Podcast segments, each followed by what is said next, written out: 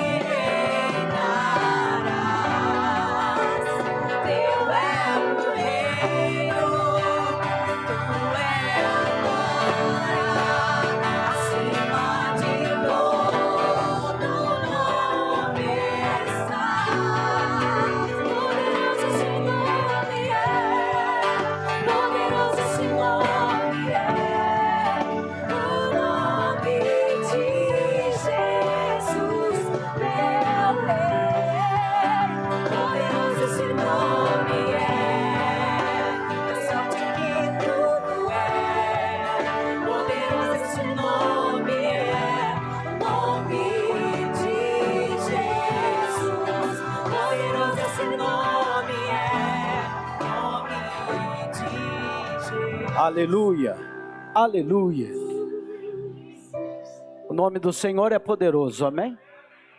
Nós vamos usar o poder que há no nome do Senhor Jesus agora para repreender toda enfermidade.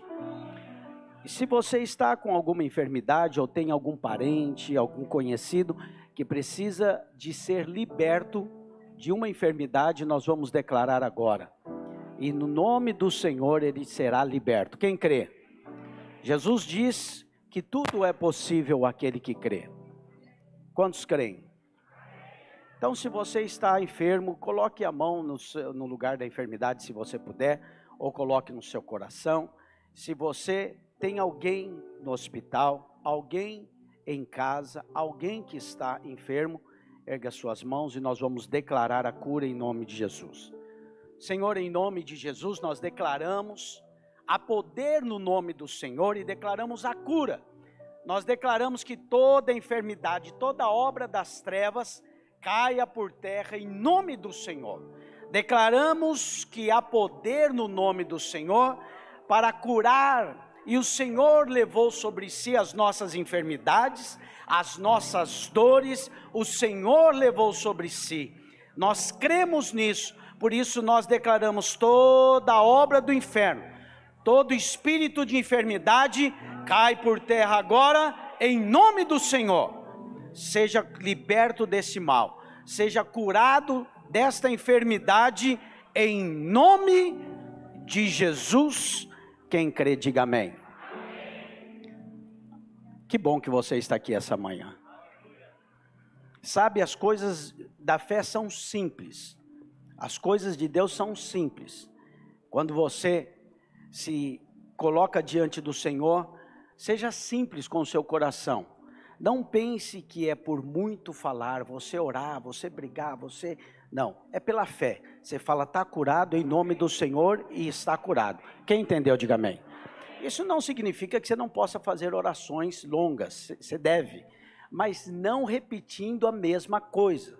Nunca pense que é de você insistir que Deus te ouve. Deus te ouve pela sua fé.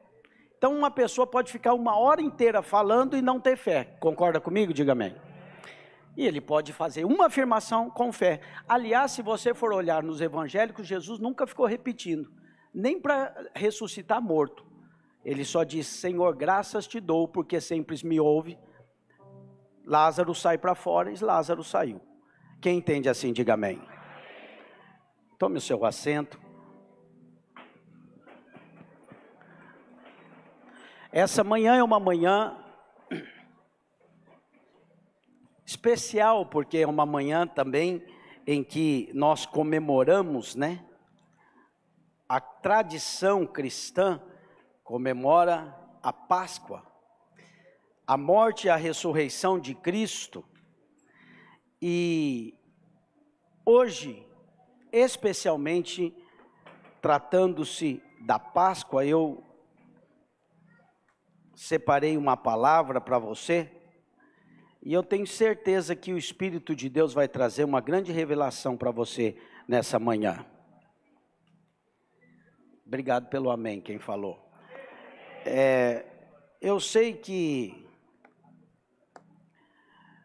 às vezes o que nós falamos, algumas coisas que nós afirmamos, é, não são tão fáceis de, num primeiro momento, você aceitar, você receber, porque, como eu acabei de dizer, existe uma tradição.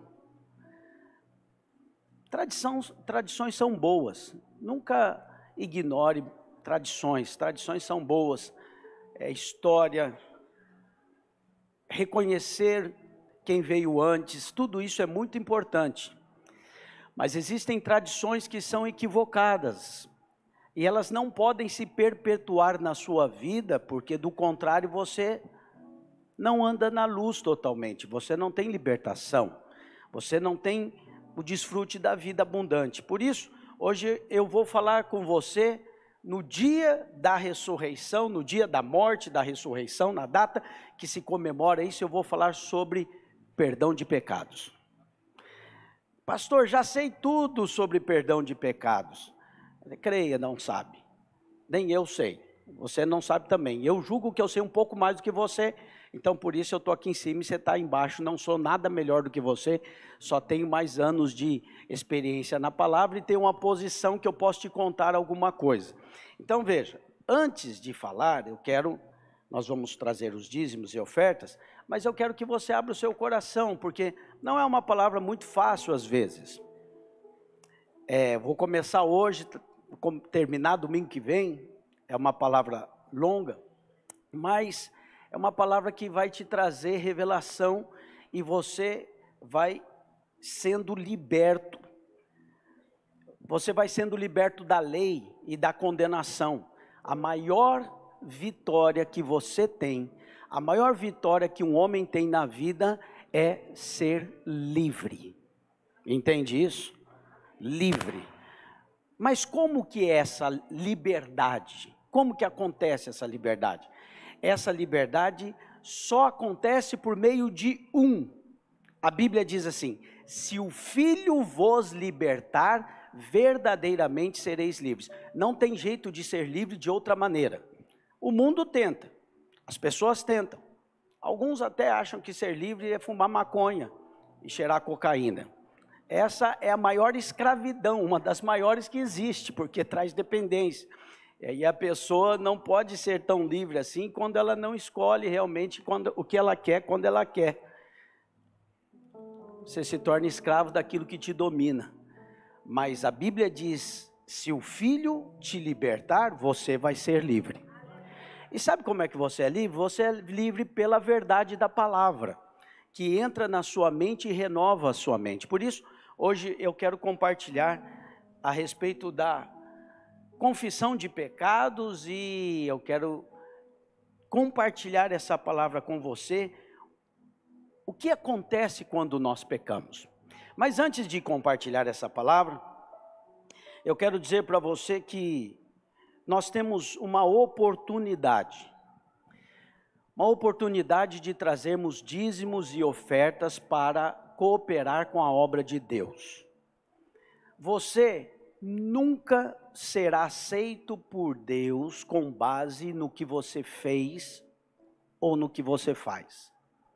Então não é o dinheiro que você coloca no envelope que te que te é, é, te torna aceito diante de Deus o que te representa diante de Deus, ou o que te aprova diante de Deus, não são as suas obras. É estranho falar isso, né? Porque as pessoas vêm para a igreja pensando assim, pastor, ele vai falar alguma coisa que eu devo fazer para me comportar legal e assim então ser como Cristo. Eu preciso seguir a Cristo, é expressar Cristo. Aí o pastor vem e fala: não é o que você faz que interessa não são as suas obras, não é o que você faz que te recomendam a Deus. É porque hoje você está muito acostumado a ouvir outro que não é o Evangelho da graça, o Evangelho de Cristo.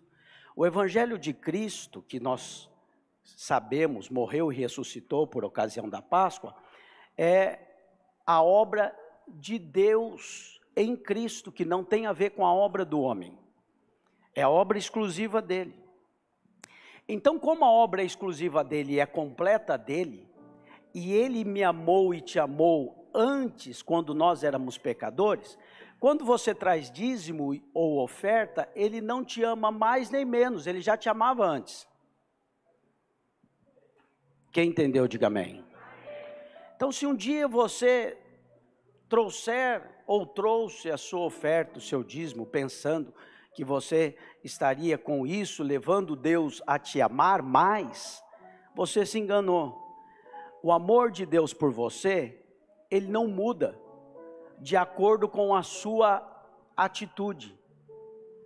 O amor de Deus por você continua o mesmo, porque ele é incondicional. Sabe o que é incondicional? Não está condicionado a você. O amor de Deus é com base nele, não em você. O amor parte dele e é totalmente só dele. Agora, assim como pais que amam seus filhos, gostam de ver os seus filhos se comportando bem e se alegram quando seus filhos se comportam bem, e se entristece quando seus filhos se comportam mal, Deus é assim com você, é óbvio que Ele quer ver você bem. Mas quando você se comporta mal, Ele não deixa de te amar, Ele te ama da mesma maneira. Não tem nenhum pai que o filho começou a desobedecer, que o filho não faz o que ele manda, que ele pega e fala assim: Bom, vou jogar esse filho fora, vou fazer outro, que esse não está servindo. Quem já ouviu isso? Já viu algum pai fazendo isso? Não. Pais amam seus filhos mesmo que eles errem. As mães principalmente. Pai às vezes não.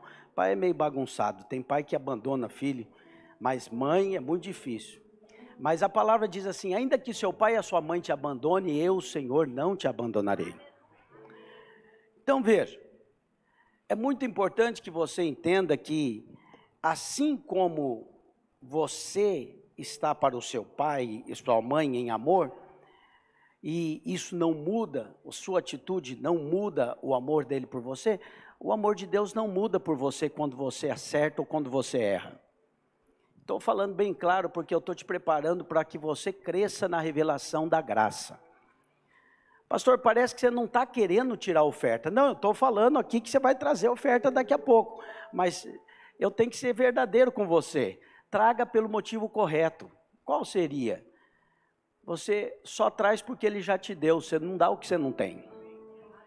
A gratidão é o caminho para que você entregue o que você vai entregar a Deus de maneira apropriada. Quem entendeu? Então, se você pode ofertar, e quanto você pode ofertar está relacionado ao quanto você já é enriquecido e quanto há de revelação e gratidão no seu coração. Porque há pessoas que são muito gratas e elas dão na medida das suas posses. Mas há aquelas que são muito prósperas, mas elas não dão na medida das suas posses, porque não são tão gratas assim. E aí o que fazer? O que fazer é crescer em revelação, porque se você acredita que é Deus mesmo que recebe a sua, seu dízimo e a sua oferta, então você deveria trazer o seu melhor. Quem concorda? Se você não acredita, se você acredita que esse momento é só um momento para arrecadar dinheiro, então você não deveria trazer. Você deveria guardar e gastar em outra coisa. Então, que você faça o que você vai fazer hoje com clareza. Se é diante de Deus e se é para Deus que eu estou ofertando, que seja de todo o seu coração, que seja algo que é importante para você. Eu sempre digo: se é importante para você, é importante para Deus. Se não é importante para você, por que seria importante para Deus? Então não traga o que não é importante para você, traga algo que realmente o seu coração está dizendo. Porque financeiramente, o que você coloca nesse envelope ou o Pix que você faz, nós aplicamos na igreja. Mas, de fato, diante de Deus, o que vai nesse envelope é o seu coração. É o que você quer apresentar diante de Deus. A oferta testifica sobre o coração do ofertante. Quem entende isso, diga amém. Então, é importante que você faça da maneira correta, e a maneira correta é com gratidão. Paulo diz: cada um contribua segundo estiver proposto no seu coração, não por com tristeza ou por necessidade. Deus ama quem dá com alegria. E a maneira de você ofertar e dizimar com alegria é com gratidão. Não existe nada melhor do que você dar, é, ofertar, abençoar alguém, porque você tem gratidão no seu coração. Você sabe, eu já recebi, eu já sou abençoado, por isso eu posso abençoar. Quem pode dizer amém para isso? Fique de pé no seu lugar, nós vamos trazer os nossos dízimos e ofertas, mas antes eu quero orar com você. Orar para que o Espírito de Deus traga cada dia mais revelação para você e você cresça nesse relacionamento tão poderoso, que é um privilégio poder financiar a pregação do Evangelho. Quando você traz seu dinheiro e dá oferta e dízimo, o que você está fazendo é você está sustentando o pastor. Aqui em Cuiabá, você está sustentando, você está pagando toda essa estrutura, ar-condicionados, prédios, nossa estrutura é, é, é, bem grande, há muita despesa. É, você está sustentando pastores que estão no interior plantando igrejas você está sustentando pastores que estão no exterior pregando o evangelho. Agora mesmo nós estamos construindo o nosso prédio lá no Paquistão. Amém? Dia 20, eu e o pastor Luiz vamos viajar para lá, vamos ordenar os pastores e eu vou tirar foto, vou mandar para os irmãos e ver como nossa intenção é que até julho nosso prédio da nossa igreja, nosso prédio próprio esteja pronto lá no Paquistão. Temos uma escola lá, tudo isso é sustentado pelo seu dinheiro. Nós não temos muito tempo, nós focamos o tempo aqui em ensinar a palavra para você, mas daria um filme muito grande se a gente ficasse aqui mostrando todos os lugares que o seu dinheiro tem abençoado e quantas pessoas é, têm sido salvas pela, pelo amor e pela contribuição de irmãos que estão aqui em Cuiabá trabalhando, mas estão dizendo: meu dinheiro vai para que o evangelho seja pregado e pessoas sejam salvas. Amém, irmãos? Feche os seus olhos, vamos orar. Senhor, obrigado pela oportunidade que temos de crer no Senhor, na bondade do Senhor. E crer também que para nós é um privilégio dizimarmos, ofertarmos. Temos o privilégio de participar do reino do céu na terra e da propagação dele pelo Evangelho. Obrigado Obrigado porque cada dia o Senhor tem nos enriquecido, nos abençoado e a tua palavra tem sido pregada. Nós nos alegramos. Pai, sustenta os meus irmãos.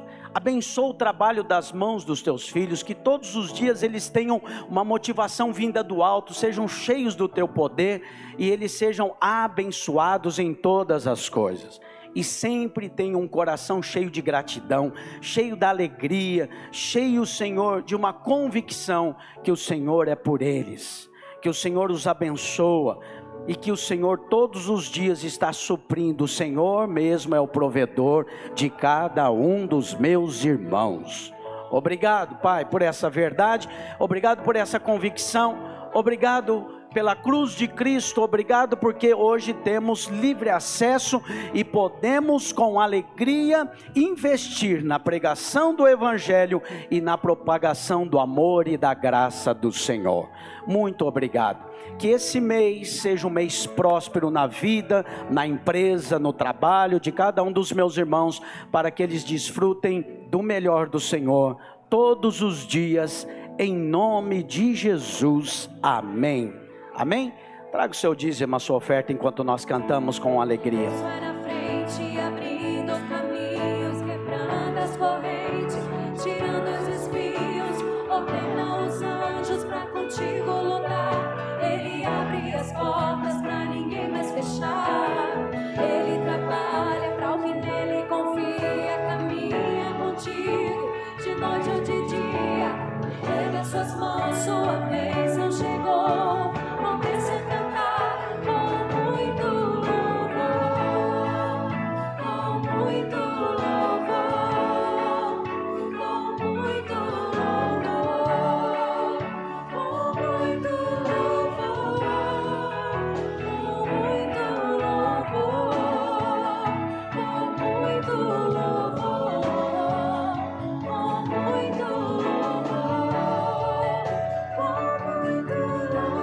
Aleluia.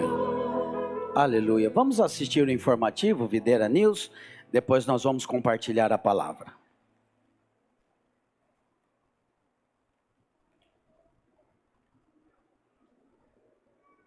Olá, irmãos, tudo bem com vocês? Sejam bem-vindos a mais uma edição do Videira News. Fiquem atentos a tudo que aconteceu nessa semana e aquilo que ainda está por vir.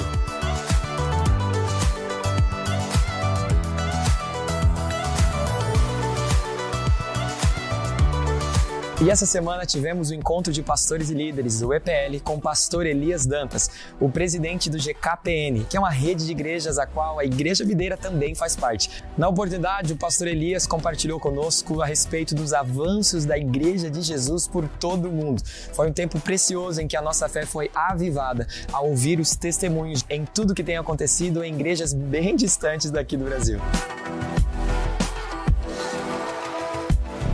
E na última sexta-feira aconteceu o culto de casais com o tema Casamentos Blindados pela Palavra.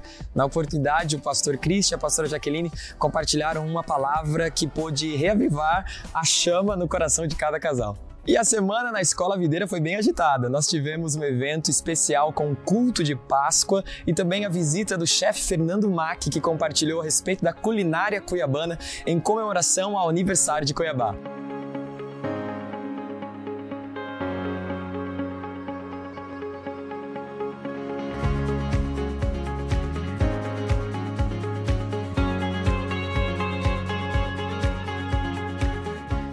Fala galera dos Radicais Livres de toda a Vinha Mato Grosso. Dia 20 a 22 de abril acontece a nossa conferência dos Radicais Livres.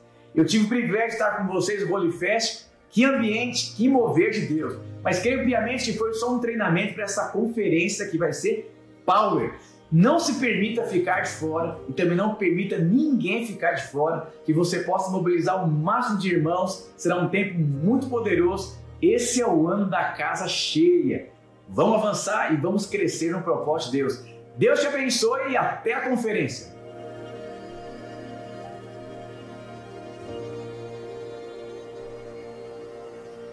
Atenção! Essa é a sua última oportunidade de se inscrever nos cursos da Escola de Ministérios, o Cursão e o CTL. Não deixe para o próximo semestre. Dê mais um passo em direção ao conhecimento da graça e do favor de Deus na sua vida. Trilhe hoje mesmo o caminho do vencedor. Se você deseja avançar no trilho do vencedor, você não pode ficar de fora do curso de maturidade no espírito, o Cursão. Neste curso, você aprenderá as bases da fé para viver uma vida cristã saudável e vencedora. Através de princípios bíblicos, a sua fé será amadurecida para experimentar o melhor de Deus. Por isso, não perca tempo e faça já sua matrícula. Curso de Maturidade no Espírito o início do trilho do vencedor na sua vida. Se você já fez o cursão, então chegou a hora de fazer o CTL. O curso de treinamento de líderes, o CTL, é voltado para aqueles que entenderam o desejo do coração de Deus e querem se aprofundar ainda mais nele. No CTL, você aprenderá princípios espirituais e práticos para viver a sua vida cristã e ser um canal de bênção na vida de outros. Se você deseja servir a Deus com mais intensidade, então a sua hora chegou e o seu caminho começa por aqui. Faça já sua matrícula e não fique de fora. Curso de treinamento de líderes. Você conhece a história da Páscoa? Não! Então você precisa ouvir isso.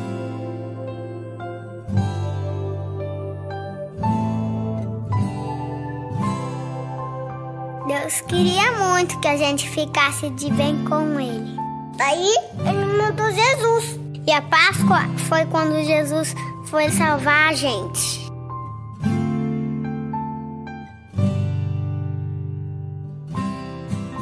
O povo adorava Jesus. Todo mundo gostava de estar perto dele, porque ele é muito bom. Jesus falava de Deus e cuidava das pessoas. Curou cegos, deu comida para um monte de gente. Transformou água em vinho. Jesus falava que ele era o caminho para todo mundo ficar perto de Deus. E por isso tinha gente que não gostava dele. Essas pessoas queriam prender Jesus. Ele sabia disso. Mesmo assim, foi lá para Jerusalém Ele preparou uma janta bem especial para os amigos dele. Jesus pegou a comida e agradeceu a Deus. E dividiu com os amigos. E eles beberam, comeram e até cantaram. Nessa hora, ele ensinou uma coisa muito importante: que a gente deve amar os outros. igual ele amou a gente.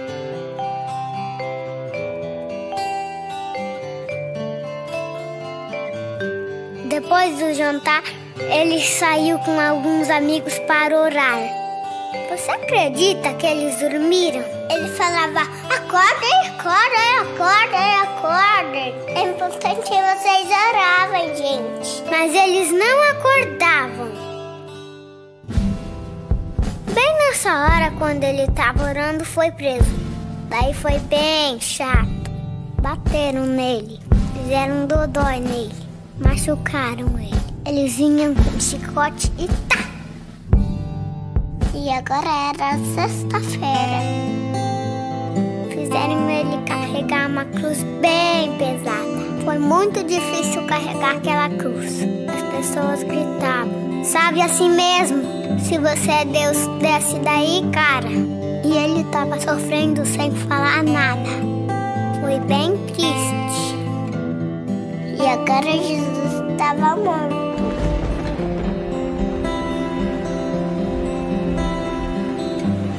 Tudo ficou escuro. Bem escuro.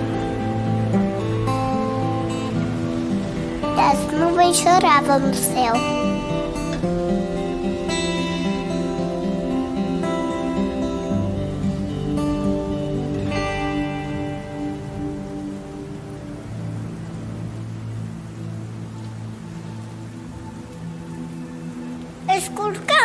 De Jesus na caverna. Se dá por um guarda bem brabo, pra ninguém entrar lá. Mas até o guarda se arrependeu. Percebeu que Jesus era Deus. Ele até chorou.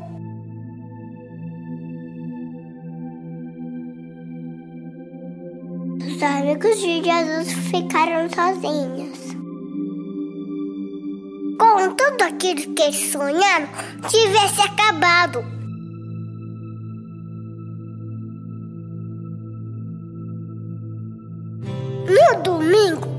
Três amigas de Jesus foram lá na gruta. Elas estavam tristes, porque ele tinha morrido. Mas pareceu um anjo bem legal que falou assim: Eu não tenho medo. E Jesus não está mais aqui, porque ele está vivo. E eles saíram correndo: Jesus está vivo, Jesus está vivo. Até que não gostava de Jesus, aprendeu que era Deus.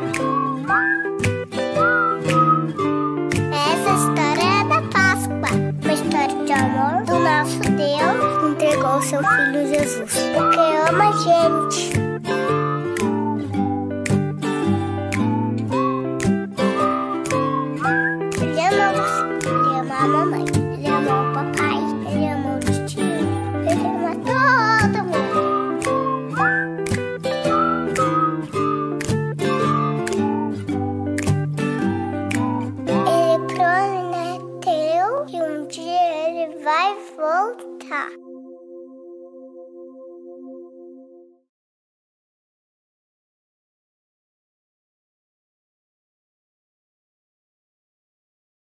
Dia ele vai voltar, amém, irmãos?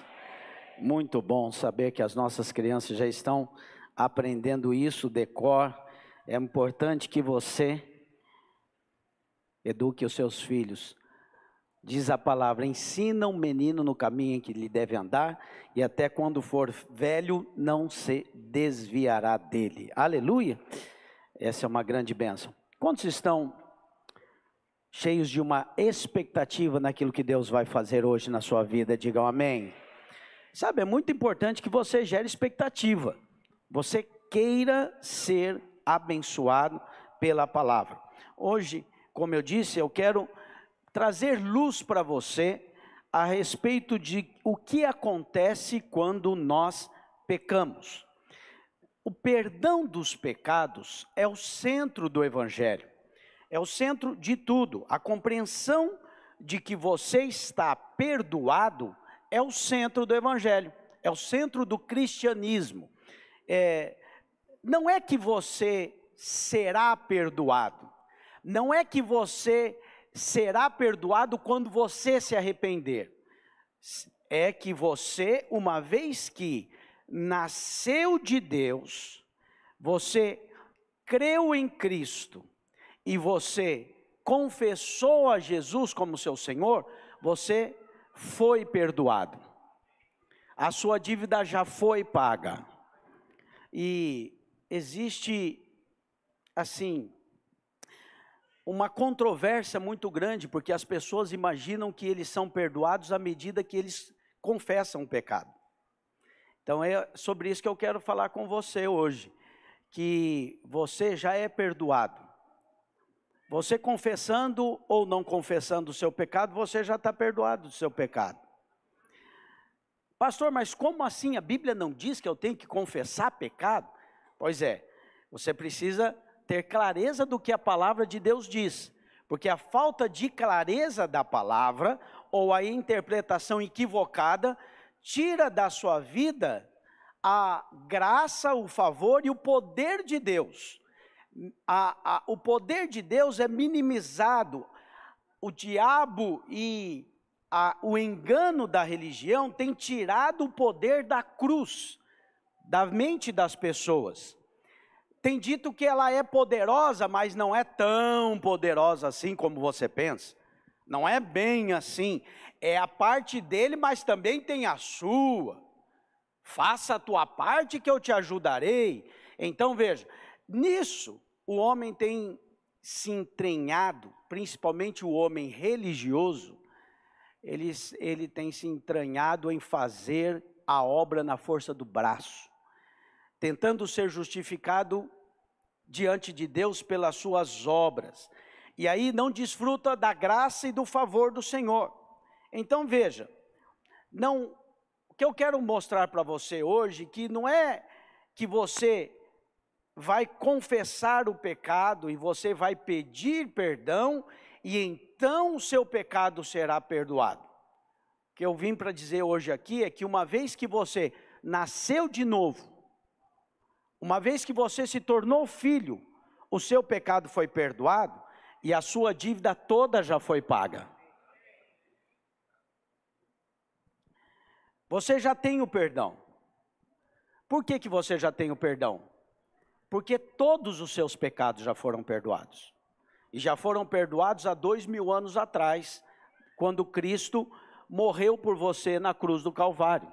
A dívida foi paga de uma vez por todas. E a promessa da nova aliança, sabe qual que é a cláusula da nova aliança? Dos seus pecados e das suas iniquidades jamais me lembrarei. Usarei de misericórdia para com seus pecados e das suas iniquidades não me lembrarei. Então, qual é o problema da maior parte dos evangélicos hoje? E que dizem que nós pregamos heresia. Eles ficam lembrando o pecado de o pecado diante de Deus que Deus já disse que esqueceu. Mas Deus não esqueceu não foi porque ele fez vista grossa. Deus não esqueceu porque ele tem amnésia. Deus esqueceu porque ele resolveu. Deus esqueceu porque Cristo pagou. E diferente de muitos crentes, Deus não menospreza a obra da cruz do Calvário. Deus valoriza a obra do Filho na cruz do Calvário. Deus considera a obra do Filho na cruz do Calvário, considera válida todos os dias. E é uma obra eterna, é uma obra consumada. Então veja, Acredite em mim que isso não é uma mera doutrina. Talvez você esteja pensando, pastor, mas isso é só uma questão teológica de interpretação da palavra. Uns interpretam de uma maneira, outros interpretam de outro, mas não há muita diferença, cada um crê como queira. É verdade, cada um crê como queira, mas acredite, interfere na sua vida totalmente. Essa crença é, a, a, a, interfere em toda a sua alma, no seu sentimento, nas suas emoções.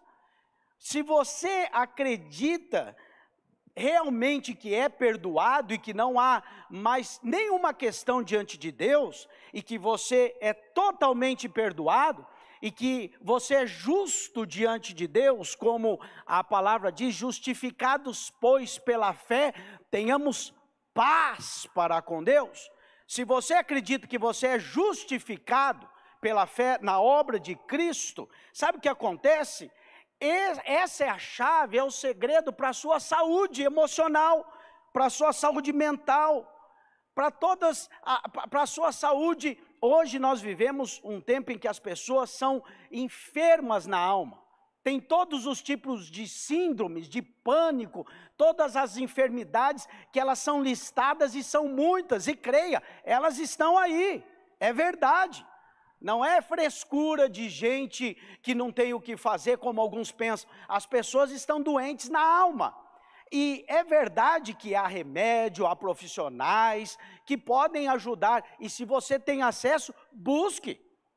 Mas o que eu, vou, o que eu estou mostrando para você hoje é que, e eu estou dizendo que acreditar na no perdão total dos pecados e no acesso livre a Deus e crer que você já é perdoado é a chave para toda a sua saúde em todas as áreas da sua vida. Você só pode ser saudável se você crer que está de bem com Deus. Avalia comigo. Se você não está de bem com Deus, você está com problema. Sim ou não? Porque Deus é muito poderoso. E alguém ainda no domingo, quando você vai na igreja, vem e diz assim: Deus vai pesar a mão sobre você. E você fala: e agora? Meu Deus, o que, que eu faço, Deus? Aí é Deus que está contra você. A Bíblia diz: se Deus é por nós, quem será contra nós? Aí eu pergunto: e se Deus é contra você? Quem que vai te ajudar? O diabo? Você vê que as pessoas ficam num, num, num, num beco sem saída? E a vida do crente religioso se torna horrorosa, porque ele fica pensando que Deus está contra ele. Não, pastor, não é que Deus está contra mim, Deus está contra os meus meus pecados. Deus ama o pecador e Deus abomina o pecado. É verdade, só que o Evangelho diz que o pecado já foi resolvido na cruz do Calvário. Então, Aprenda hoje. Pare de menosprezar a cruz de Cristo. Pare de menosprezar o poder do sangue. O sangue é totalmente poderoso para pagar todo o pecado. João diz: não somente os meus, mas o do mundo todo. O sangue de Jesus Cristo é tão poderoso que ele é poderoso para pagar o pecado do mundo todo. Pastor, então você está falando que o mundo todo está salvo? Não, não está salvo, mas não é porque não tem, o sangue não os alcançou, é porque eles não acreditaram no sangue. Por isso que ninguém vai para o inferno porque tem pecado. Vão para o inferno, quem for vai para o inferno porque não creu no sangue, por não crer em Cristo, porque o sangue é suficiente para pagar o pecado. Quem entende isso, diga amém. Então veja, o cristão hoje, ele não deve viver ciente o tempo inteiro de pecado. Consciente de pecado, sempre ciente de si mesmo, olhando para si. Será que eu preciso melhorar? No que, que eu posso melhorar? Eu tenho que melhorar. O Senhor, o, o, o, é, é, tentando de alguma maneira aplacar a ira de Deus contra você. Não, nada disso. Nós vivemos hoje em paz na presença do Senhor, amém? Mas não é a verdade de muitos, porque não é a crença da maioria. Eu falo isso com pesar e tristeza. Maioria dos cristãos.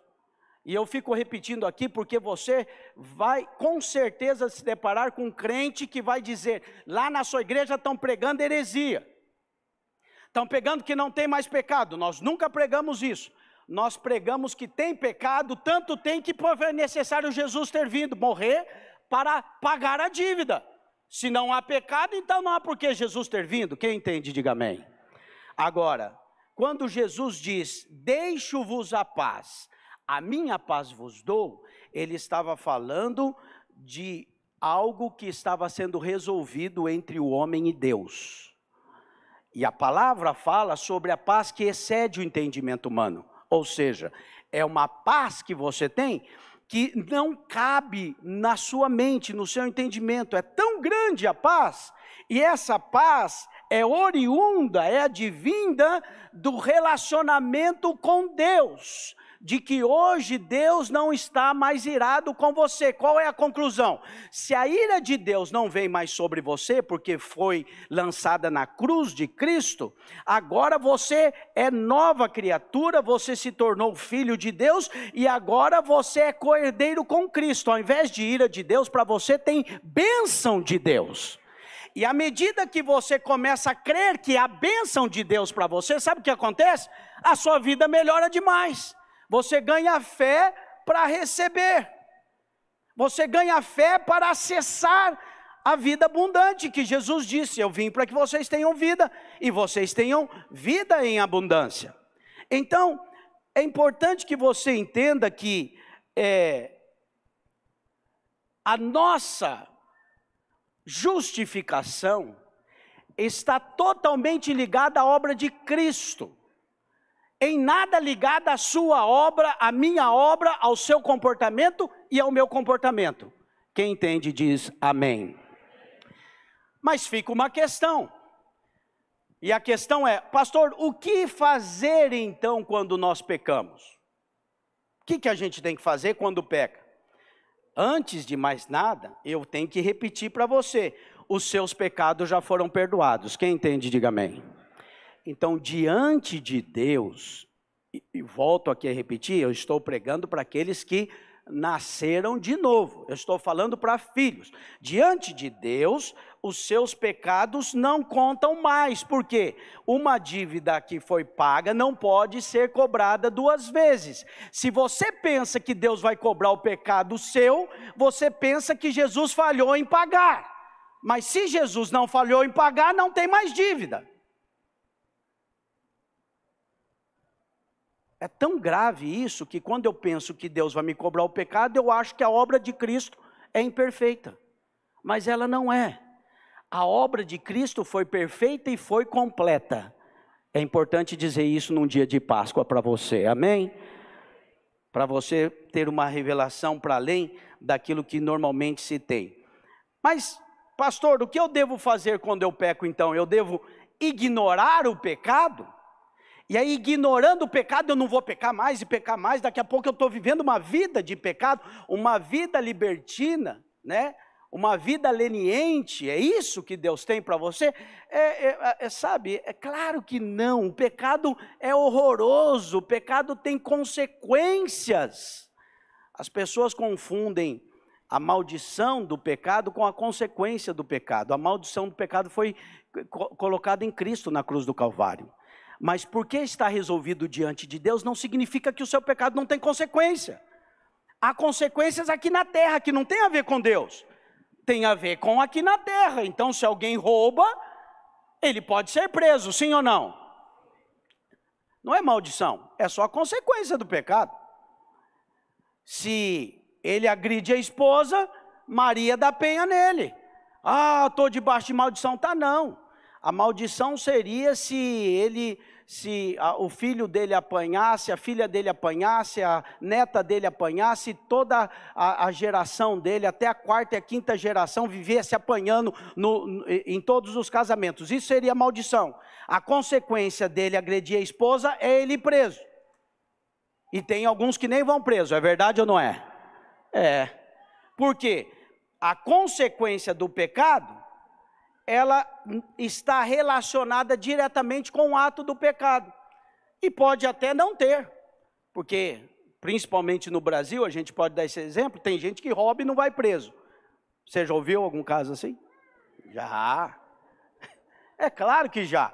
Veja, então, pecou e nem colheu a consequência. Então, consequência é relativa, relativa a muitas coisas, mas há consequência. Há consequências que são danosas, há consequências que são ruins. E o pecado nunca foi bom. Muito pelo contrário, Cristo morreu para nos libertar do pecado, para fazer você livre, porque o pecado te escraviza. Então jamais nós vamos dizer aqui que a graça de Deus é uma licença para você pecar. Não é. A graça de Deus é o poder na sua vida para você viver uma vida livre do pecado. Quem entende isso, diga amém. Agora, é importante que você entenda como lidar com o pecado. Eu penso que tá, está muito claro a maneira como nós devemos lidar com o pecado, lá no livro, primeira carta de João, capítulo 2, 2 perdão, versículo 1. 1 João 2, 1. Filhinhos, filhinhos meus, essas coisas, essas coisas vos escrevo para que não pequeis. Se todavia alguém pecar, temos um advogado junto ao Pai, Jesus Cristo, o justo. E ele é a propiciação pelos nossos pecados. E não somente pelos nossos próprios, mas ainda pelos do mundo inteiro. Quem entende diz amém. Olha o que, que o João está dizendo aqui claramente. Filhinhos, estas coisas vos escrevo para que não pequeis. Então, primeiro, um dos objetivos do filho, de um filho de Deus, é não pecar. É não pecar. Não há necessidade de você pecar, uma vez que você é livre do pecado. O ímpio não consegue viver sem pecar, porque ele é escravo do pecado. Mas uma vez que você é livre do pecado pelo sangue de Cristo, então Paulo, eh, João está dizendo: não peque, filhinhos, não pequeis. Esse é, é a orientação, essa é uma direção, esse é o alvo. Agora, o pecado é um fato inabalável na vida das pessoas. Por outro lado, a palavra diz assim: quem diz que não tem pecado é mentiroso. Quem já leu isso? João mesmo diz: há pecado. Quem diz que não há pecado está mentindo. Invalida a obra de Cristo na cruz do Calvário. É grave. Há pessoas lá fora, ímpios que dizem que não há pecado. Agora, alguém que nasceu de novo diz que não tem pecado, irmão? Sim ou não? Não. Alguém que nasceu de novo só nasceu de novo porque reconheceu que tem pecado. Não há como ele nascer de novo a não ser tendo reconhecido que necessita de um Salvador, Jesus Cristo, que pagou a dívida, pagou o pecado. Amém, irmão? Agora, preste atenção. Qual é a receita? O que João está dizendo? Filhinhos, não pequeis.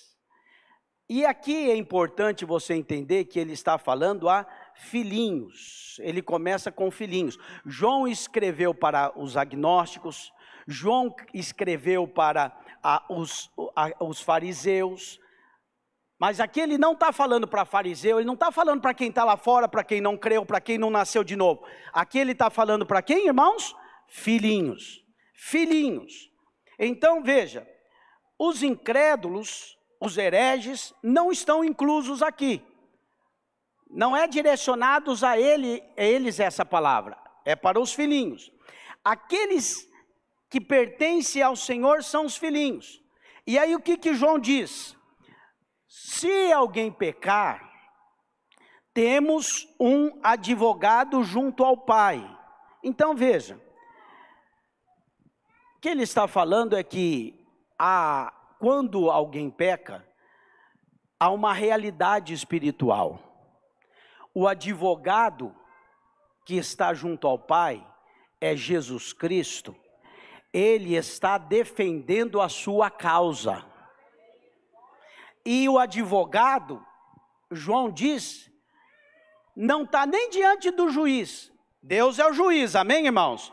Mas para os filhinhos ele é pai. O advogado está junto ao pai, olha lá o que está escrito. Temos um advogado junto ao pai. Qual que é o advogado que está junto ao pai? Jesus Cristo.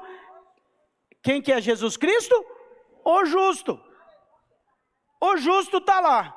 Então veja, Paulo está dizendo, é, João está dizendo aqui, pecou. Quando peca, o que, que acontece? Você tem um advogado. O advogado serve para fazer o que, irmãos? Defender. Você junto de quem? Do juiz. Só que o juiz é o pai. E o advogado é o justo. Mas preste atenção. Olha o que a palavra de Deus diz. Temos um advogado junto ao Pai, Jesus Cristo, o justo. E o que o texto diz? Pode passar.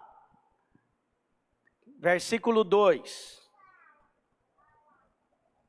Travou o computador? Não, pulou. É o 2. Capítulo 2, versículo 2. Me ajuda, irmão. Isso. E ele é a propiciação pelos nossos pecados. Volta no 1 um de novo para os irmãos é, é, pegarem a sequência. Filhinhos meus, estas coisas vos escrevo para que não pequeis. Se todavia alguém pecar, temos um advogado junto ao Pai, Jesus Cristo, o justo. Continua. Ele é a propiciação pelos nossos pecados e não somente pelos nossos próprios pecados, mas pelos do mundo inteiro. Então, deixa eu te explicar. O advogado vai diante do pai e o que, que ele fala? Qual que é o argumento do advogado? O advogado vai diante do pai e diz assim: Ó oh, pai, é muita tentação. Olha esses meninos.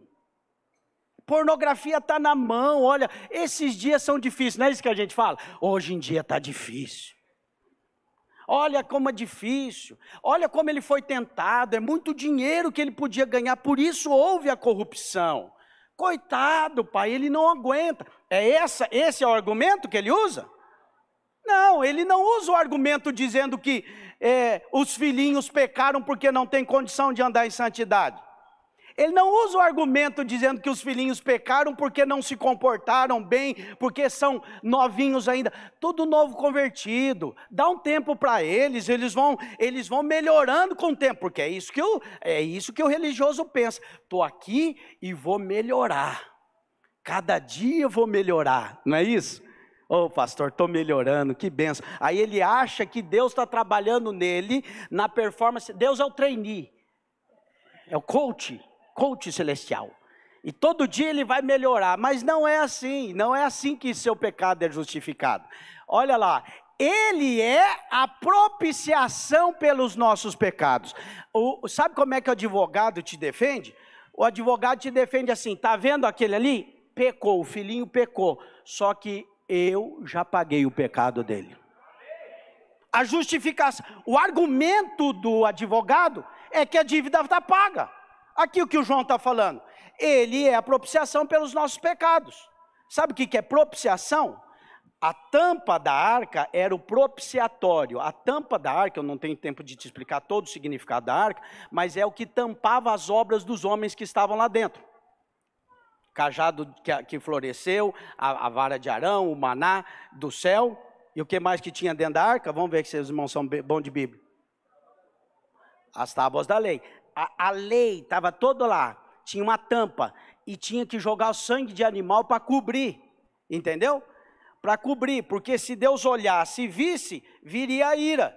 Por que, que não vinha a ira de Deus? Porque o sangue do animal cobria. E aí proibia, impedia da ira vir.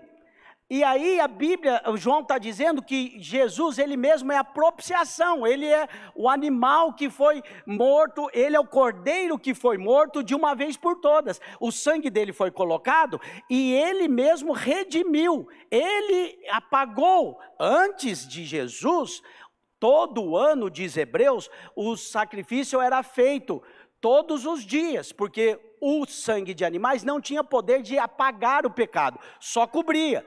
Mas diz Hebreus que Jesus, uma vez por todas, o sangue dele pagou a dívida. Quem entende, diga amém. Então veja, se o sangue pagou a dívida, ele agora vai diante de Deus e diz: O filhinho pecou, o sangue já pagou está pago, não há mais condenação. Olha lá, ele é a propiciação pelos nossos pecados. E aí ele vai mais longe. Ele diz: e não somente pelos nossos próprios, mas ainda pelos do mundo todo. Aí você fica pensando, pastor, vocês da videira ficam exagerando essa questão de perdão dos pecados. Não, não é a videira, não é a Bíblia, está escrita aí, é só você ler. Entenda a Bíblia. Entenda a Bíblia que a obra de Cristo na cruz do Calvário, ela pagou toda a dívida. O sacrifício foi perfeito na cruz de Cristo e ele inclui Todos os pecados, passado, presente e futuro de todos os tempos, estão perdoados. Quem entende, diga amém.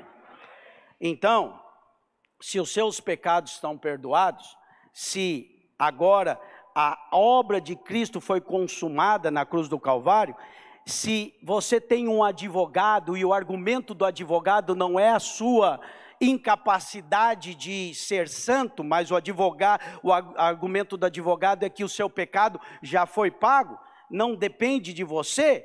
Veja, agora você precisa entender que não está condicionado o seu perdão à sua confissão. Ei, pastor, agora complicou demais eu, eu, eu, eu falei para os irmãos que eu vou começar agora e vou, vou terminar domingo que vem, amém?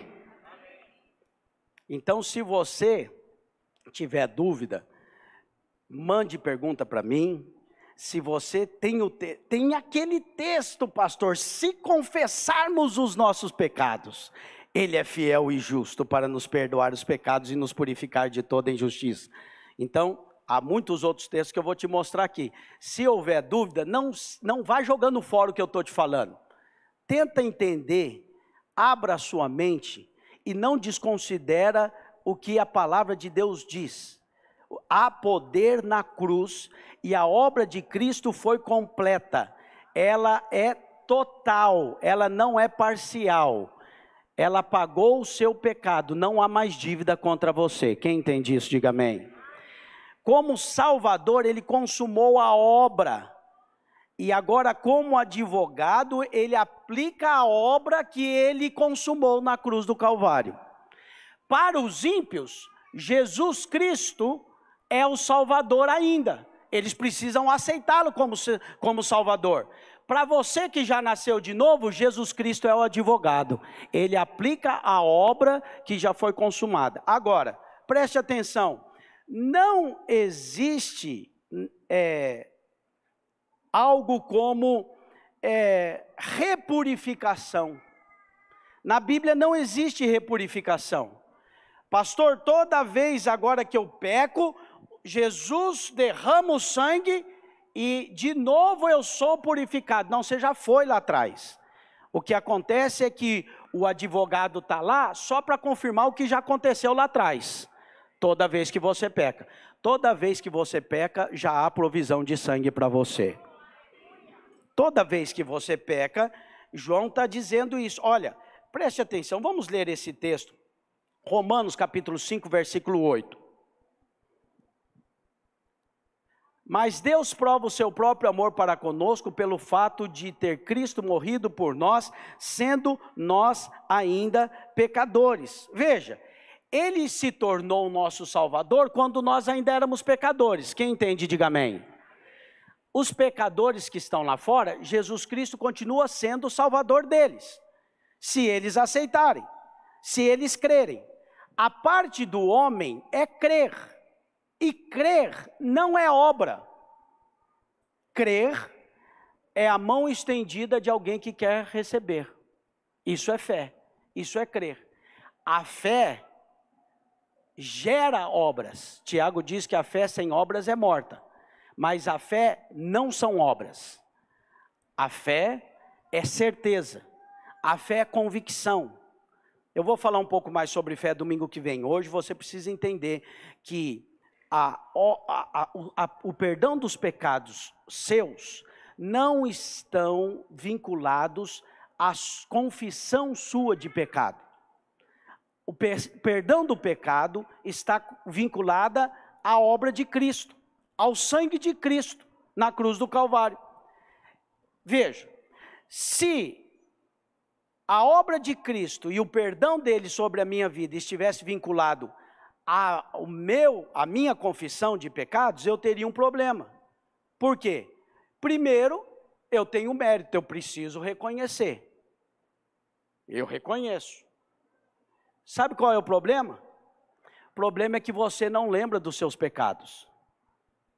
Você peca mais do que você imagina.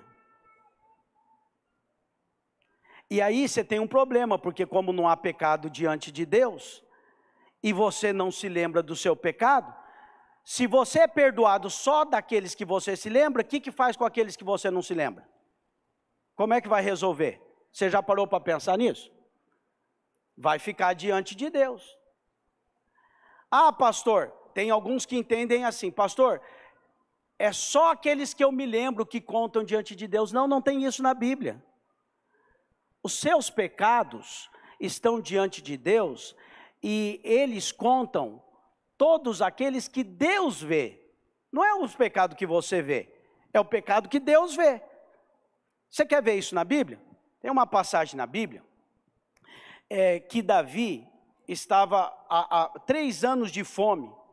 E depois desses três anos de fome, o Davi foi consultar o Senhor, o que é está acontecendo? Por que, que está acontecendo isso? Está lá em Samuel capítulo 21, depois você lê na sua casa, senão meu tempo vai acabar. Ele, ele, o Senhor diz a, a, a Davi, sabe por que está tendo fome? Porque Saul matou os gibionitas, Saul já tinha morrido, era, era pecado passado, Davi nem sabia do pecado. E aí Deus falou: não era para Saul matar os gibeonitas, eh, Sa, Sa, Saul matou os gibeonitas e ele errou, o pecado dele está diante da nação, por isso que a nação está passando fome. Aí Davi teve que sacrificar, Davi teve que pedir perdão pelo pecado que Saul cometeu. Davi nem sabia. O que eu estou querendo mostrar para você? Que Deus lida com o pecado não pela sua ótica, Deus lida pela ótica dele. Quem entende isso, diga amém. Então, Deus, quando Ele te perdoa, você não sabe o tanto que Deus te perdoou. Por que, que você não sabe? Porque você não sabe o tanto que você pecou, você peca e nem percebe, mas Deus não passa nada em branco. Ele, ele sabe todos, Ele conhece todos os seus pecados. E todos os seus pecados já foram punidos na cruz do Calvário em Jesus Cristo. Você entende? Não é coerente você pensar, você vincular o perdão do pecado a sua confissão. Por quê? Porque se você, você é perdoado do pecado que você confessa, o pecado que você não confessa, você está enrolado. Porque tem gente também que pensa que Deus faz vista grossa. Ah, esse pecadinho aqui não está tão grave assim, deixa passar. Deus não deixa passar. Deus é justo, totalmente justo, e Deus é santo, totalmente santo. Quem entende, diga amém. Por isso que o perdão do pecado, o perdão dos seus pecados, não está vinculado à confissão deles. Pastor, você está dizendo que eu não devo confessar pecado? Sim, deve. E eu quero dizer para você, não quero agredir a sua consciência, você está acostumado a confessar pecado? Ok, confesse, mas entenda, confesse que você já está perdoado. Não confesse para ser perdoado. Não fica pensando que você é bonzinho, que você confessou e agora você vai ser perdoado. Confesse. Sabe por que, que é bom confissão de pecados? E haverá pecados que você deve confessar mesmo? Porque tem um pecado que pesa. Tem ou não tem? Tem aquilo que você faz de errado, que é um equívoco, que você fala, poxa, o Espírito falou comigo. A Bíblia fala sobre a tristeza segundo o Espírito. A tristeza segundo o Espírito é quando um pecado te atrapalha diante de Deus, e é o assunto que eu quero continuar domingo que vem. É uma, um outro assunto. O seu pecado interrompe a sua comunhão com Deus? Esse é, isso é algo importante dos irmãos saberem, porque também existe muito equívoco a respeito disso. Tem gente que pensa que quando ele peca, o Espírito Santo vai embora. Os pentecostais mais pentecostais, eles têm certeza disso. Pecou, o Espírito foi embora. Agora, onde está a coerência? No momento que você mais precisa do Espírito, ele foi embora. Quem vai te convencer? Não sou eu mesmo, pastor. Veja, a justiça própria está no alto, né? Porque você mesmo é capaz de se convencer, chama o Espírito aí. Ele, ah, não sei se eu vou, será que eu vou, será que eu não vou? Agora eu vou. Aí o Espírito volta.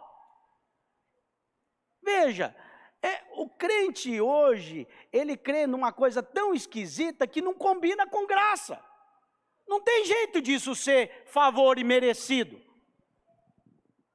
Vou falar algo que talvez vai te chocar. Você está pecando e o seu advogado está te defendendo. Na hora que você está pecando, o seu advogado está te defendendo. Por isso você não deveria pecar. Então, quando você conhece a graça, você não menospreza o pecado, você entende o valor do perdão. Você, você crê mais no perdão e o seu amor por Deus só aumenta. A obra de Cristo na cruz do Calvário só vai ficando gigante, ela não vai ficando menor.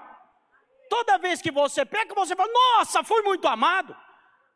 Eu fiz isso, meu Deus. O amor de Deus nos conduz ao arrependimento. A Bíblia diz que o amor de Deus nos constrange.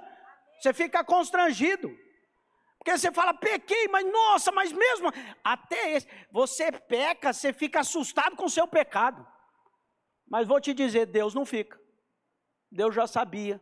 E aí, quando você tem consciência que Deus sabia e já te perdoou, aí você só pode amar mais o Senhor.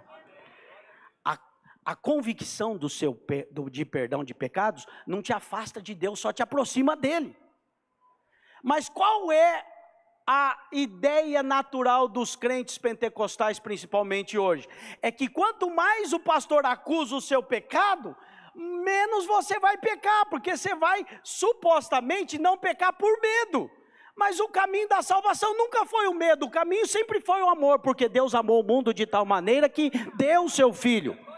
Paulo diz: ou ignorais que a bondade de Deus é que te conduz ao arrependimento, não é a ira de Deus que te, conduz, te, te conduz ao arrependimento. A ira, a ira, a ira virá sobre os filhos da desobediência? Sim, virá. Mas o Evangelho é o Evangelho da graça e do amor de Cristo. As pessoas chegam até Cristo porque recebem o amor de Deus, porque tem revelação do quanto foram amadas. E hoje na Páscoa eu preciso te dizer, Ele te amou primeiro. Ele te amou primeiro. E quando você era pecador, Ele decidiu morrer por você. E Ele decidiu pagar a sua dívida. E Ele se tornou homem, porque só um homem poderia pagar a dívida de um homem. Por isso Ele diz: o filho do homem. E sendo filho do homem, ele pode morrer no seu lugar, ele é o meu representante e o seu representante. Como Adão era o primeiro homem, pecou, todos pecaram, diz Paulo. Jesus Cristo, o, o filho do homem, meu representante, seu representante, pagou a dívida. E você que crê que ele pagou a dívida, você é justificado em Cristo Jesus, pela fé. Então veja, é importante você crer que só existe uma coisa que te perdoa os pecados e te purifica: é o sangue de Jesus Cristo. O sangue de Jesus Cristo. Tempo não apaga pecado. Passou bastante tempo, pastor. Pecado não tem prazo de validade. Então tem gente que também ele está diante de Deus, acabou de pecar, ah, vou dar um tempinho, não estou bem agora, não tenho essa cara de pau de chegar diante de Deus. Amanhã, quem sabe? Ele esqueceu, mas Deus não esquece. Quem entende isso, diga amém. Não é o tempo que apaga o pecado, não é a negligência que, de Deus que apaga o pecado. E sabe por quê? Por que, que Deus não pode relevar pecado? Você nunca parou para pensar nisso? Eu e você temos que relevar o pecado dos outros, sim ou não? Sim. Se alguém peca contra mim, qual que é, meu, qual que é a minha atitude? Perdoar, porque eu peco também. É o que Jesus falou. Vou explicar de novo a oração do Pai Nosso, que alguns irmãos não entenderam.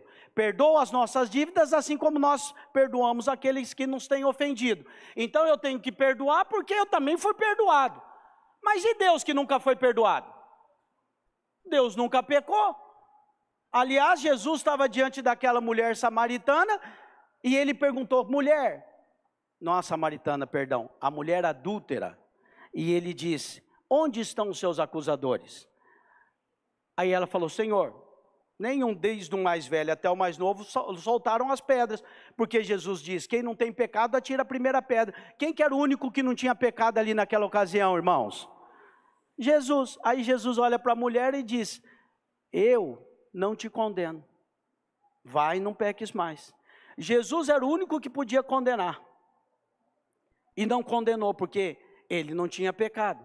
Deus não tem pecado. Quem entende isso? Deus não coaduna com o pecado. Deus não releva o pecado. Deus é justo. E porque Deus é justo, Deus não pode relevar o seu pecado. A justiça de Deus não permite que ele faça vista grossa para o seu pecado. Por isso, o seu pecado não é esquecido com o tempo. Seu pecado não é perdoado porque Deus é bonzinho. Deus te ama, mas Deus também é justo. E a justiça de, de Deus foi, foi satisfeita na cruz, porque teve um que pagou no seu lugar, foi Jesus Cristo. Ele pagou, o sangue dele foi derramado, a dívida foi paga. E isso satisfez a justiça de Deus. Você vai crescer na revelação, sabe por quê? É maravilhoso saber que Deus te salvou dele mesmo. Nunca pensou disso, não, né? Você fica pensando que Deus te salvou da morte e do inferno. Deus te salvou da ira dele. Porque a ira dele é que estava sobre mim e sobre você. Porque Deus é justo e nós estávamos no pecado. Estávamos condenados, distantes de Deus. Mas uma vez que Deus, sendo justo, é também amor, ele te amou. E porque ele te amou, ele providenciou a justificação por meio de Jesus Cristo. Então, quando você entende o poder da cruz e o poder do sangue, o que acontece com você é que você é livre. Você é livre de acusação. Você é livre de condenação. E você não vincula o perdão do pecado à, à sua confissão. Porque se você, se você imagina que a confissão de pecado é que traz o perdão do pecado, então você está com problema. Nunca pense que o Senhor ainda vai te perdoar quando você arrepender. O Senhor já te perdoou. O pecado que você ainda vai cometer, o Senhor já te perdoou. Isso traz paz para você. Pastor, quer dizer que eu não preciso então confessar? Não, confessar tem as suas vantagens. Como eu disse, confessar faz você re reconhecer o pecado e dar ao pecado o nome de pecado é bom. Por quê? Porque você pode se arrepender. Sabe o que é arrepender? Mudar de mente, mudar de pensamento. Arrependimento, metanoia, mudança de pensamento. E quando você muda de pensamento, a, a crença que sustenta o pecado, a atitude pecaminosa é arrancada.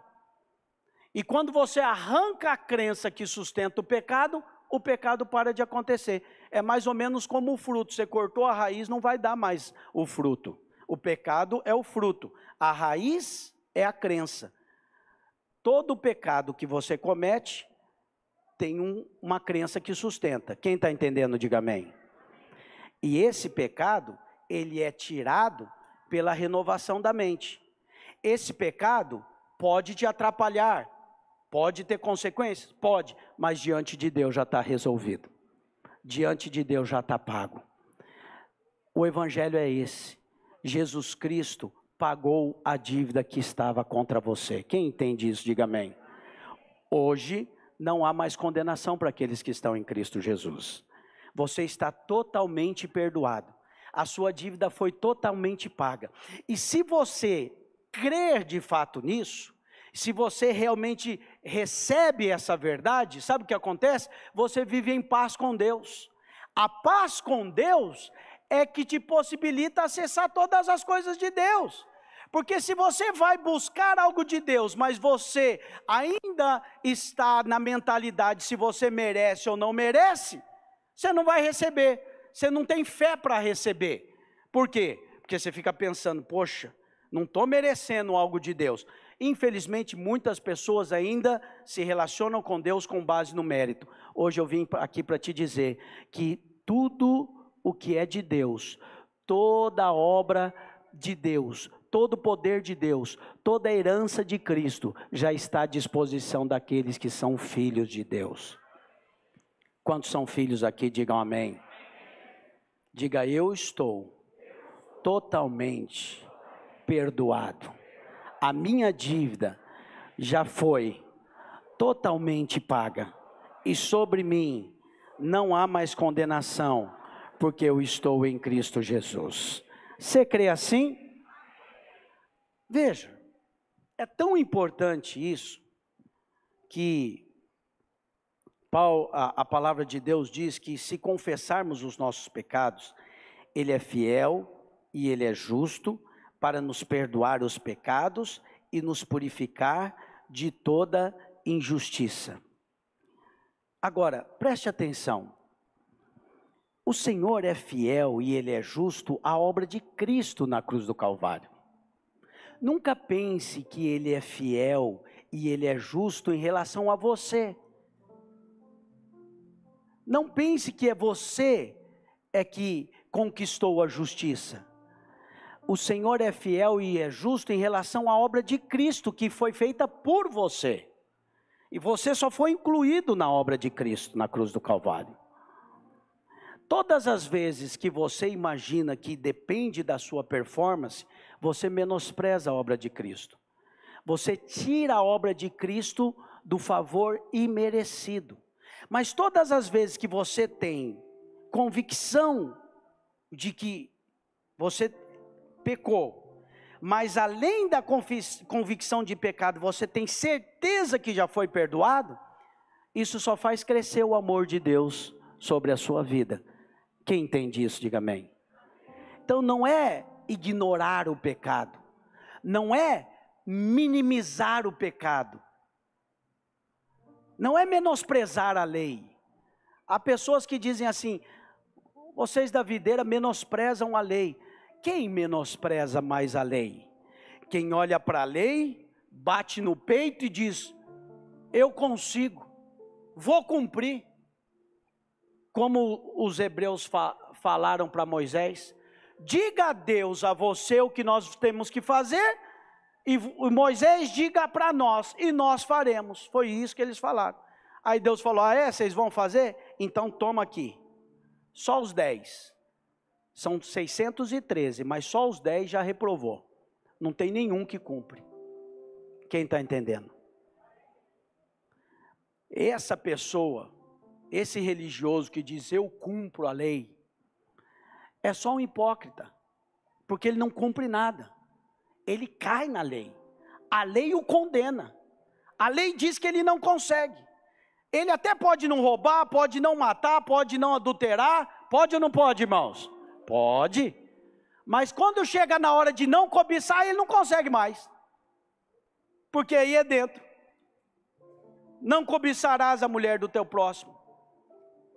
Jesus veio e disse: Olha, ouviste o que foi dito aos antigos? Não adulterarás. Eu, porém, vos digo: se alguém olhar para uma mulher com intenção impura, já adulterou com ela. Sabe o que, Jesus está dizendo? O padrão é alto padrão do reino. Então veja, quem menospreza a lei? É quem olha para a lei e diz: eu posso cumprir? E quem valoriza a lei? Não é aquele que olha para a lei como nós e diz assim: impossível, eu não consigo, por isso Jesus cumpriu no meu lugar. Só Ele pode, eu não posso. A lei é alta demais, a lei é boa, ela é perfeita, ela é agradável, ela é o padrão de Deus. A lei é Deus mas eu não posso alcançar. Só posso por meio de Jesus Cristo. Só posso porque o amor de Deus me alcançou. Só posso porque o sangue foi derramado, a dívida foi paga e agora não há mais condenação, porque eu estou em Cristo Jesus. E agora, quando eu, pelo Espírito de Deus, sou guiado, então Ele opera em mim o querer e o realizar, e aí eu opero as boas obras do Senhor. Você crê assim? Quem crê assim vive em paz. Vive em paz porque ele não vive tentando ser aprovado diante de Deus pelas suas obras. Ele já é aprovado pela obra de Cristo na cruz do Calvário. Vive em paz porque ele crê no amor de Deus e ele crê que apesar dele, Deus o ama. E aí quando ele peca, ele diz: apesar desse meu pecado, Deus me ama. Aí depois você peca de novo, você fala: Meu Deus, pequei de novo. Deus continua me amando. Aí sabe o que, você faz? Você passa a amar mais a Deus, cada dia mais. E o amor de Deus vai te constrangendo. E o Espírito vai falando: não deve andar assim. Você não precisa pecar mais. Porque o pecado é mal. A sua mente vai mudando, sua mente vai renovando. E você vai tendo uma vida de desfrute da vida de Deus. Não na sua força, mas no poder do Espírito Santo. Você entendeu isso? Hoje, no dia da Páscoa, é importante você saber que nada justifica o seu pecado a não ser o sangue de Jesus Cristo na cruz do Calvário. A dívida foi paga, não há mais condenação. E o que acontece quando nós pecamos? João explica: temos um advogado junto ao Pai. Ele nos defende, e o argumento da defesa é: ele é a propiciação pelos nossos pecados. Já está pago, já está feito. Não há mais condenação para aqueles que estão em Cristo Jesus. Amém, irmão? Domingo que vem eu vou falar mais sobre andar em novidade de vida e o que você deve fazer com relação à confissão de pecados. Como você se limpar todos os dias. Jesus falou que nós precisamos nos limpar, mas não é o sangue, é pela água da palavra. Sabe o que está acontecendo com você hoje aqui? Você está sendo limpo pela verdade da palavra. É a água pura da palavra que está limpando a sua vida, limpando o seu coração, trazendo leveza. E essa semana você vai ter uma semana em paz, sem condenação e sem acusação diante de Deus. E quando você não é mais acusado diante de Deus, sabe o que acontece com você? Você não fica tímido diante de Deus, você não fica acusado, você é atraído para Deus e você tem alegria de pedir a Ele, como Jesus diz: pede, pedi e dar-se-vos-á. Busque, você vai encontrar. Vocês não recebem porque vocês não pedem. E vocês não recebem porque vocês não pedem, porque acham que não merece. Mas Jesus está dizendo: vocês podem pedir agora, porque vocês são co-herdeiros com Cristo a dívida já foi paga, já está resolvido. Deus não está mais olhando para o seu pecado e punindo ele, porque seria injusto. Ele já puniu na cruz do Calvário, ele está olhando para você querendo te abençoar hoje. Deus quer prosperar o seu trabalho, Deus quer abençoar a sua, sua família, Deus quer abençoar seu casamento, Deus quer curar a sua vida. Não há condições, a condição é crer. Creia no amor de Deus creia que Ele te ama. Jesus veio e Ele diz: credes em mim, creia também em Deus, creia no Pai, creia nas obras que eu faço, creia, acredite. Sabe qual é o novo mandamento? Jesus disse: Um novo mandamento vos dou, que creais no Filho. Esse é o mandamento. E ameis uns aos outros. E aí os crentes leem no mandamento de Jesus, e João falando, eles ficam pensando que é o mandamento de Moisés. O mandamento de Jesus é que você creia, creia na obra consumada. Hoje é dia de Páscoa, nós estamos aqui para exaltar a cruz de Cristo e declarar que Ele é vencedor e nós vencemos com Ele, e declarar que todo aquele que quer menosprezar a cruz de Cristo está contra o Evangelho. Todo aquele que quer se apropriar de Deus na força do seu comportamento, nega Cristo, porque só há um caminho, só há uma maneira, só há uma verdade. Ele disse: Eu sou o caminho, a verdade e a vida, ninguém vai ao Pai a não ser por mim. Não, são, não é pelas suas obras, é pelo caminho, Jesus Cristo é porque eu e você cremos nele, é porque ele nos amou primeiro, e porque ele nos amou, o Espírito dele veio habitar dentro de você, e você hoje, cheio do Espírito Santo, pode ter a vida abençoada que ele projetou para que você tivesse. Aleluia! Essa semana, a paz de Deus vai crescer no seu coração. Você vai perceber que você vive mais em paz, sem condenação. E existe eu vou concluir dizendo isso para você e nós vamos continuar domingo que vem. Existe uma imensidão de bênçãos, de provisão, de graça, de favor, dons do Espírito, poder de Deus para a sua vida, que por conta da acusação, muitos deixam de acessar, mas nunca mais vai acontecer isso com você, porque você hoje sabe, você tem livre acesso pelo amor de Cristo que foi manifesto na cruz do Calvário. Todo dom de Deus está à sua disposição. Creia e receba. Creia e viva. Há muita revelação de Deus para você, empresário, fazer a sua empresa prosperar e ganhar muito dinheiro. Deus quer que você prospere. Há muita revelação de Deus para você no seu casamento, um casamento abundante, ter uma vida abençoada no seu casamento e viver o melhor casamento que você pode viver na face da terra. Há muita graça e a poder de Deus para você criar os seus filhos da melhor maneira, porque é o próprio Espírito Santo que habita em você e dirige você nas suas ações, nos seus pensamentos. Às vezes, Claudemir, eu fico pensando sobre os irmãos empresários. E eu fico pensando na concorrência. É desleal. Porque o camarada que é crente, Washington, você lida com muitos empresários, aquele que nasceu de novo tem o Espírito de Deus, e ele pode acordar de manhã antes de pedir para a empresa dele, tomar as decisões dele, dizer assim: Deus é por mim, Deus vai me guiar hoje. Eu não vou tomar nenhuma decisão errada, eu vou tomar certa, porque Deus vai me dizer qual que vai ser, pelo Espírito. E o outro não tem. É desleal ou não é? É desproporcional. Pastor, então por que, que muitos empresários crentes não desfrutam dessa vida abundante? Porque precisam ser livres da condenação precisam saber que tem acesso.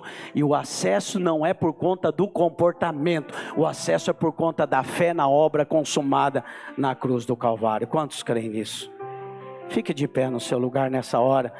E eu gostaria que você, nessa hora, afirmasse essa verdade e dissesse: Senhor, obrigado pela cruz, obrigado pelo sangue, obrigado porque o amor do Senhor é incondicional, a dívida foi paga e hoje não há mais condenação, porque eu estou em Cristo Jesus, eu estou em Cristo Jesus e hoje eu posso crer, eu posso crer na bondade, no favor do Senhor, eu posso crer que sobre mim não há mais condenação porque eu estou no Senhor, a dívida foi paga. Oh Senhor Jesus, graças te damos por essa manhã, manhã de Páscoa, te agradecemos pela salvação, pelo perdão dos pecados, pela cruz nós te louvamos. Bendito seja o nome do Senhor.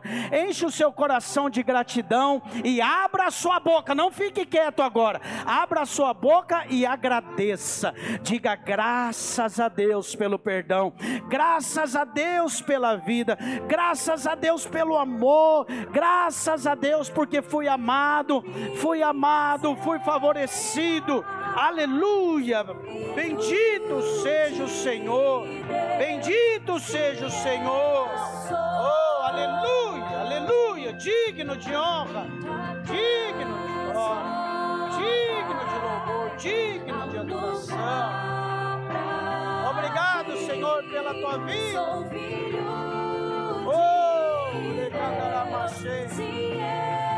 sou Derecandaramachê, deremanamachê. escolhido, perdoado, eu sou quem dizes que eu sou. Cante isso com fé, diga. Tu és por mim até o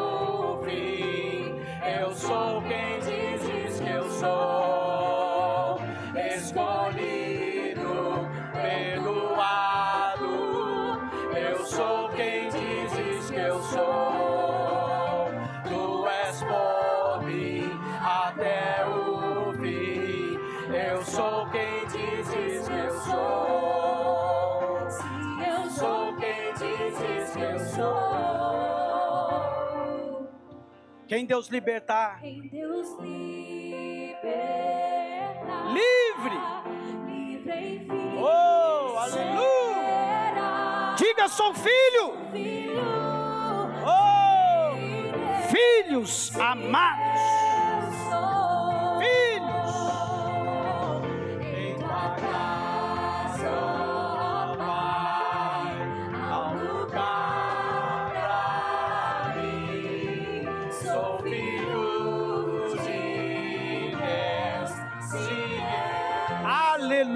Erga sua mão para o céu e agradeça, diga obrigado, Senhor, porque eu sou filho, sou filho amado e sobre mim não há mais condenação.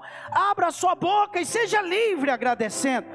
Enche o seu coração de fé, de alegria, de convicção e declare quem você é diante do Senhor. Agradeça porque o Senhor é bom. Toma posse da sua vitória. Declara que você é amado, que você é favorecido. Declara que não há mais condenação sobre a sua vida, porque o Senhor te amou primeiro. Ele mesmo é a propiciação pelos nossos pecados e não somente pelos nossos, mas pelos do mundo inteiro. Ele é a propiciação. Ele pagou a dívida. Aleluia. Obrigado, Senhor. Graças te damos essa manhã. Bendito seja o nome do Senhor. Aleluia. Aleluia. Aleluia. Erga sua mão para o céu e se você foi abençoado essa manhã, diga graças a Deus. Essa semana você terá uma semana em paz. Em paz. Além de viver em paz, você vai gerar uma grande expectativa, o que Deus fará através de você. Deus é por você. Dê um abraço no irmão que seu dado, diga para ele assim: Deus é por você. Deus está com você.